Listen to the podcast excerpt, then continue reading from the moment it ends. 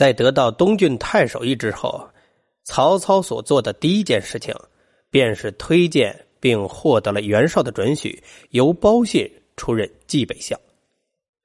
其实包信原先就是冀北相，此次只是赴任而已。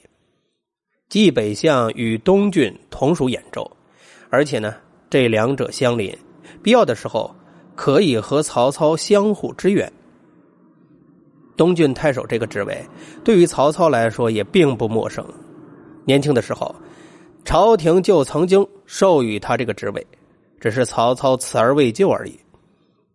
一晃那么多年过去了，转了一圈，又成了他事业的新起点。这也应该算是一种机缘了吧。自建军起，曹军的粮饷主要都来自于曹氏家族的自有财产以及牧首资助，到实在是揭不开锅的时候，也偶尔向民间超掠。总之，来源是很不稳定的。曹操在首战击溃白饶部黑山军以后，也仅是控制了包括濮阳在内的东郡部分地区。但毕竟已经拥有了正式的官职和地盘，这使他得以在所控制区域进行合法的征伐，曹军的兵源和补给也都因此有所好转了。曹操本人呢，也是得以跃入了与群雄并列的行列。毋庸置疑，曹军力量仍是很薄弱，只能集中驻扎于郡治所在地。东郡郡治濮阳，距离青州的黄金的活动区域比较远。如果曹军主力被安置于濮阳，一旦青州黄巾军大举进犯，难以向被犯区域及时驰援。而且，濮阳位于黄河南岸，据守此处还会面临背水作战的不利局面。曹操用兵诉重地理，他决定将东郡治所。迁移到了黄河北岸的东武阳。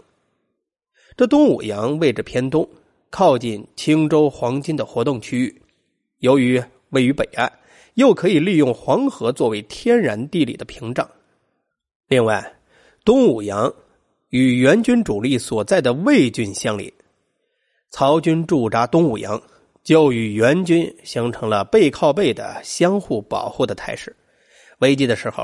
既容易获得友军的支援，也便于向后方撤退。据推测啊，曹操迁移治所是与张邈有关系的。这张邈是曹操的故交，又是曹操建军的支持者以及集五兴兵的联合发起人。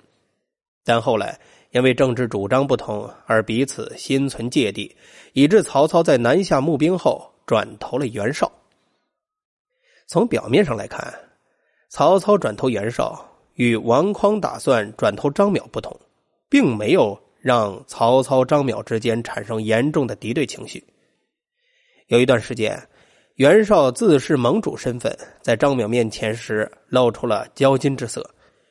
张邈既为袁绍早年的奔走无友之一，又是当世名士，大约是很看不惯袁绍这副小人得志的嘴脸，因此啊。毫不客气的对袁绍加以指责。袁绍从来都不是一个心胸足够宽广和忍得下怒气的人。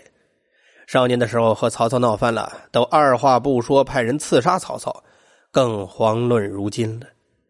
他只是曹操伺机将张邈除掉，曹操不同意，并且连带劝，而且还责备的对袁绍说：“我们和孟卓。”一直都是很亲密的朋友，就算他说错了什么话，做错了什么事情，也应该给予宽容。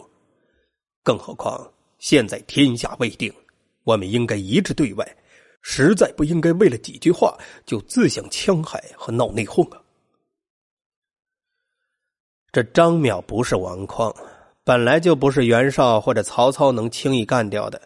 这袁绍心里也明白这一点，在听了曹操的话以后。也便就就坡下驴了，不再提及此事了。